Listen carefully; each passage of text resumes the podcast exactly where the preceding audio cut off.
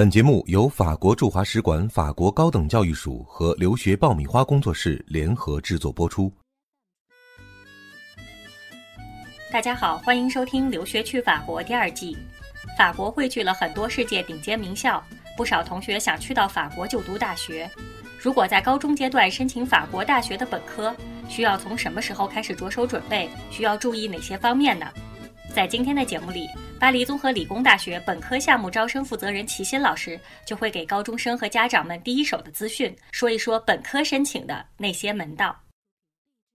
是这样，我觉得，在我看来，如果一个学生希望能够到法国来进行本科阶段的学习的话呢，那么在高一、高二的时候已经要有一个方向上的确定了。这样的话呢，能够便于在高三直接就可以进行申请。因为有的学校呢，它是要进行英语授课的；有的学校是法语授课的。根据你的不同的选择，那么要在高一、高二阶段呢，做出不同的一个决策和一个不同的准备。比如说那，要看也要看这个申请的专业。以我们学校为例啊，巴黎综合理工的这个呃本科呢，三年一共呢都是用英语授课的，以数学为基础。首先在英语的学习上要有一个准备，同时呢，如果确定了学习，比如说理工科目，那么。在理工科上的这个学习，数学啊、物理啊、化学等等这些的学习上，也要有一个充分的准备。而且现在越来越多的这个高中阶段的这个学科是要进行提前的选择，高一可能就要做出这个学科的选择。如果确定了方向，比如说我就要想学这个理工科目，那么我们在学科的选择上，那么就要提前做出，比如说选择数学呀、选择物理啊，提前做出这样的选择。我觉得这样安排比较合理，而且呢，在这个高一、高二在准备阶段呢，也要开始大规模的搜集这个学校的信息。还是以我们学校的这个本科项目为例，我们每年呢是有两个那个申请季，至少目前为止是这样的。一个申请季呢是秋季申请季，大概每年呢九十月份或者十一月份的时候开始。这样的话，越早申请呢，越早能能够拿到这个呃录取结果，也能越早的呢做后期的准备。第二阶段的申请呢，就是每年一二月份进行申请。呃，这样的话呢，基本上在五月份的时候可以。以拿到申请的结果。如果我们在高三的时候才决定啊，我想出国留学了，那么到了这个冬天的时候，那我们说，那我们开始申请吧，开始找学校吧。可能好多学校它的这个录取已经结束了，所以呢，又要重新再耽误一年的时间进行下一步的准备。我觉得还是越早着手做准备呢，也是不打无准备之仗。然后呢，未来的这个前景铺垫呢，会更加的顺畅一点。接下来。法国高等教育署北京中心留学推广与指导官员王老师会给大家介绍申请法国本科需要做哪些准备，以及签证方面的相应要求。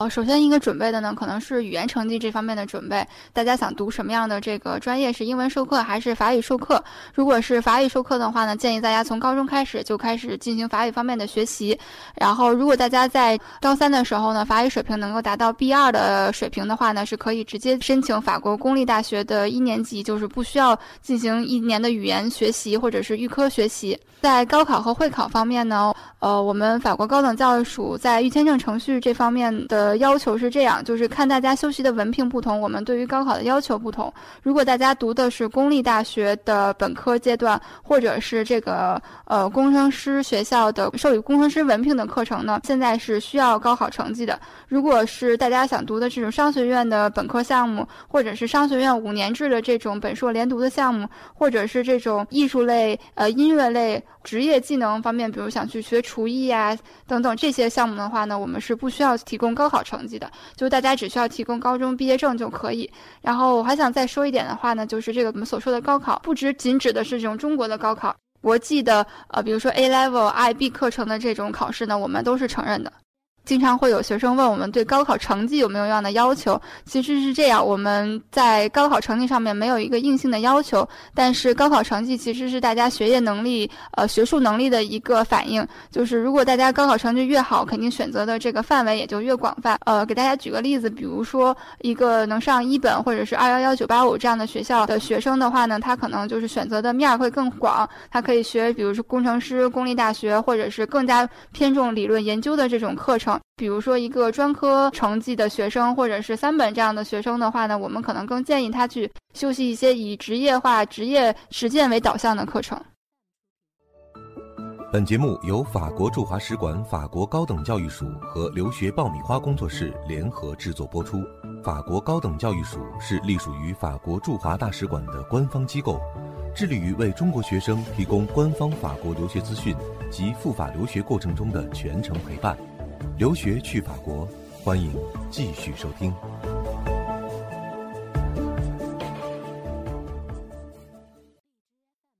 嗯，以我们学校本科申请为例来讲啊，我们除了要求会看学生的这个成绩单、高中的成绩单之外呢，我们还会有老师或者是呃学生自己选择的两位推荐人进行一个推荐。然后除此之外呢，还有要他填写一个自己的个人简历，在这个个人简历里面，学生通常会告诉我们他的这个课外活动啊，然后他的这个社会实践啊，以及包括参加各种竞赛的一些情况。这些信息呢，我们在收集来之后，我们都是会作为这个一个学生申请的一个综合考量。除了看他的成绩之外呢，我们还会考虑这个学生是不是有非常广泛的兴趣爱好啊，这个呃是否有很好良好的竞赛成绩啊，老师或者是他做过这个社会实践的地方对他的评价是如何的？因为这些信息呢，都能让我们了解到一个学生他整个的一个呃整体的风貌，就是不光是我们现在要追求的一个好学生，什么叫好学生？不光是一个成绩好的一个学生，同时呢，也要要求各方面的综合素质很好。我们学校呢分两种录取情况，一种呢是叫荣誉录取。一种呢，普通录取，荣誉录取的学生，当然了，会有更多的这个优势，包括可以申请奖学金啊，申请学费减免等等。去法国就读本科阶段的很多学生，本身年纪就不大，独自面对异国的学习生活，如何更好的去适应融入，就成了很多同学和家长担心的事儿。下面来听一听两位老师是怎么看待这个问题的。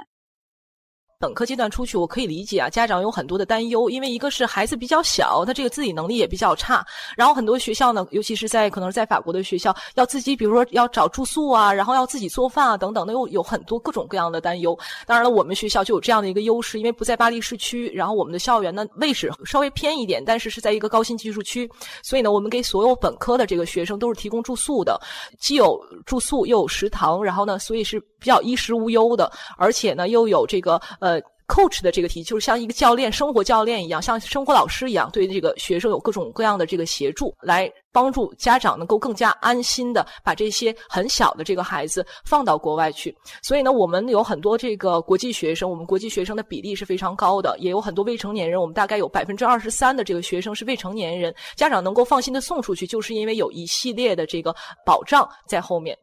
昨天有一个我们大二的学生家长特意跑到我们的这个展台啊，来跟我聊说：“哎呀，我女儿特别的开心，在你们那儿读的特别开心。然后呢，因为她的这个生活啊，各方面啊，好像都是很有这个很有保障的。”他说：“说我这个当时把她送到法国去，呃，去了之后我就直接我就走了。第二天呢，这个他给我打电话说：‘哎呀，我今天在食堂吃饭啊，这个因为不用自己准备饭菜啊，这食堂都是吃现成的。’他说我今天买了一个主菜啊，买了个饮料，我可能就花了零点三欧。说这个因为学校。”的补助也比较多，然后呢，在这个比如说，呃，我们给学生办理长期居留，很多学生这也是一个大难题，因为那个法国不同的地方，有的时候这个申请啊，约一个时间也很难，有的时候要在外面排队啊，或者是半夜十二点等着这一个号啊，有的时候是很困难的。而我们学校有一个专门的这样的一个呃办公室，来帮助呃国际学生提供各种各样的服务。其中就包括协助他们进行那个长居的办理，我同事甚至会帮他们直接在警察局约出时间来。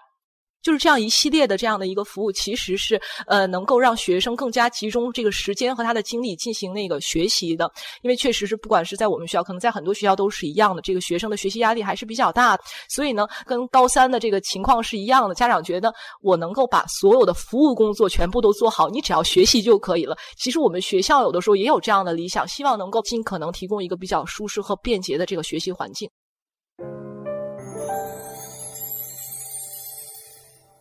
法国呢，政府呢也特别注重对于留学生的这种接待政策。目前呢，我们还推出了一个留学生接待服务的这样一个认证，认证标志呢，就是根据比如说学生接待服务、学生的这个就业方面的支持，或者是学生获取信息的便利程度等等。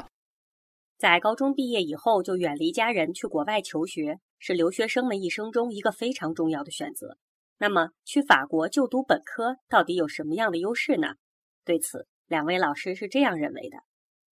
呃，我觉得首先一点的优势吧，比如说，呃，以还是以我们这个英语教学为例啊，我们本身三年的英语教学，同时呢，我们要求学生在三年学习当中一定要学习法语，如果不讲法语的学生，这个法语学习是是必修课。所以呢，在这三年当中，呃，学生不仅仅学习了自己的这个本科的知识，又更加完善的掌握了法语和英语的两门语言。尤其是作为中国学生来讲，我觉得在未来不管是就业以及在研究生的学习的选择上，可以开拓出更大的空间。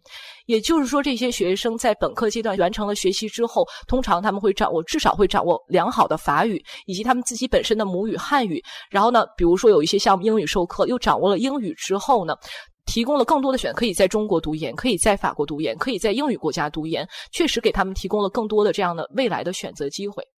我希望能够补充另外的一点，就是，嗯，低龄留学，我们是鼓励这个高中毕业之后到法国留学。但是呢，我个人的理解是，法国一直都不鼓励更低龄留学，就是高中和初中阶段留学。因为呢，这个高中毕业也是一个分界线嘛，很多人是在高中毕业之后基本上就要成就成年了。这个作为成年人来讲呢，他可能对自己的这个未来的行为更加的负责任。高中毕业了之后的学生呢，呃，有的人呢，他可能天生他就很喜欢跟别人沟通，然后很喜欢能够融入到一个。新的这个环境当中来，我们的学生也是一样的，不光是中国学生，其他国籍的学生也是一样的。有很多人是如鱼得水，因为我们有可能很多不同的国籍，我们学校可能有八十多个国籍，如果没记错的话。面对了这样的一个呃完全全新的环境和一个多文化多元素的这样的一个环境，有的人如鱼得水，当然有的人呢，他可能会有自己的舒适区，可能还觉得我还是在讲自己的母语的时候，觉得表达最清晰，呃，跟自己本国人交流的时候可能更更舒适。为了能更好的融入到一个新的群体，我们呃本科项目呢，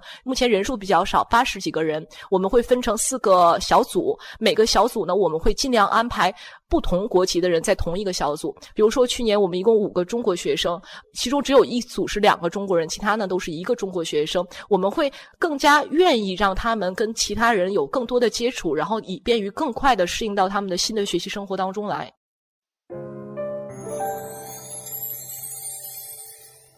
如果大家想去申请这个公立大学，直接进入专业阶段的学习呢，我们法国高等教育署有一个叫 EEF 申请的系统，囊括了所有法国的公立大学。如果大家的法语水平能够达到 B2，然后想直接进入专业的话呢，可以直接通过这个平台申请。就是大家在平台上呢上传自己的简历、动机信、呃成绩单等等一些相关的材料，然后可以选择三个志愿，然后我们法国高等教育署呢会代替这个法国的院校进行一个面试。然后法国高校呢会根据我们的那个面试的评语以及大家的材料做出一个最终的录取。如果大家在这个高中毕业的时候呢，法语还没有达到这个 B 二的水平，或者是想申请这种英文授课的项目，也可以，大家呢就可以先直接去联系学校，然后呢到我们法国高等教育署去办理这个预签证程序。为了方便中国学生的申请以及了解院校的信息呢，我们法国驻华大使馆特意推出了一款新的呃平台，叫做 Admission France，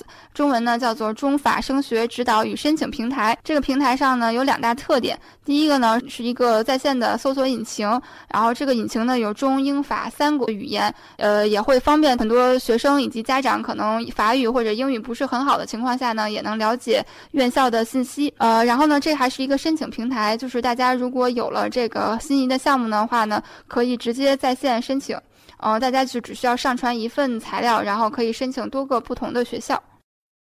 节目最后，两位老师也结合自身的经验，给大家送上了几点建议。呃，如果大家已经有了这个去法国留学的想法呢，就建议大家尽早开始准备，尽早开始语言学习，尽早开始了解法国高等院校的一些呃专业设置啊等等。我们还有一个建议呢，就是希望可能大家在十八岁高中毕业的时候还并不太了解自己将来想去干什么，但是我们也是非常建议，也是非常的希望学生能够尽早有这种职业生涯或者是自己生活方面的规划吧。希望就是大家去法国留学，不是脑子一热，而是经过一个比较成熟的思考。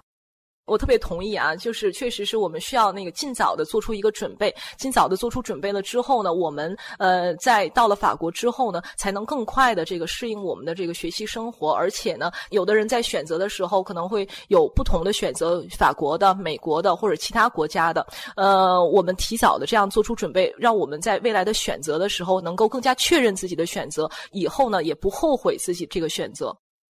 感谢大家收听《留学去法国》第二季。本节目由法国驻华使馆、法国高等教育署和留学爆米花工作室联合制作播出。法国高等教育署是隶属于法国驻华大使馆的官方机构，致力于为中国学生提供官方法国留学资讯及赴法过程中的全程陪伴。留学去法国，更多精彩内容，欢迎下期继续收听。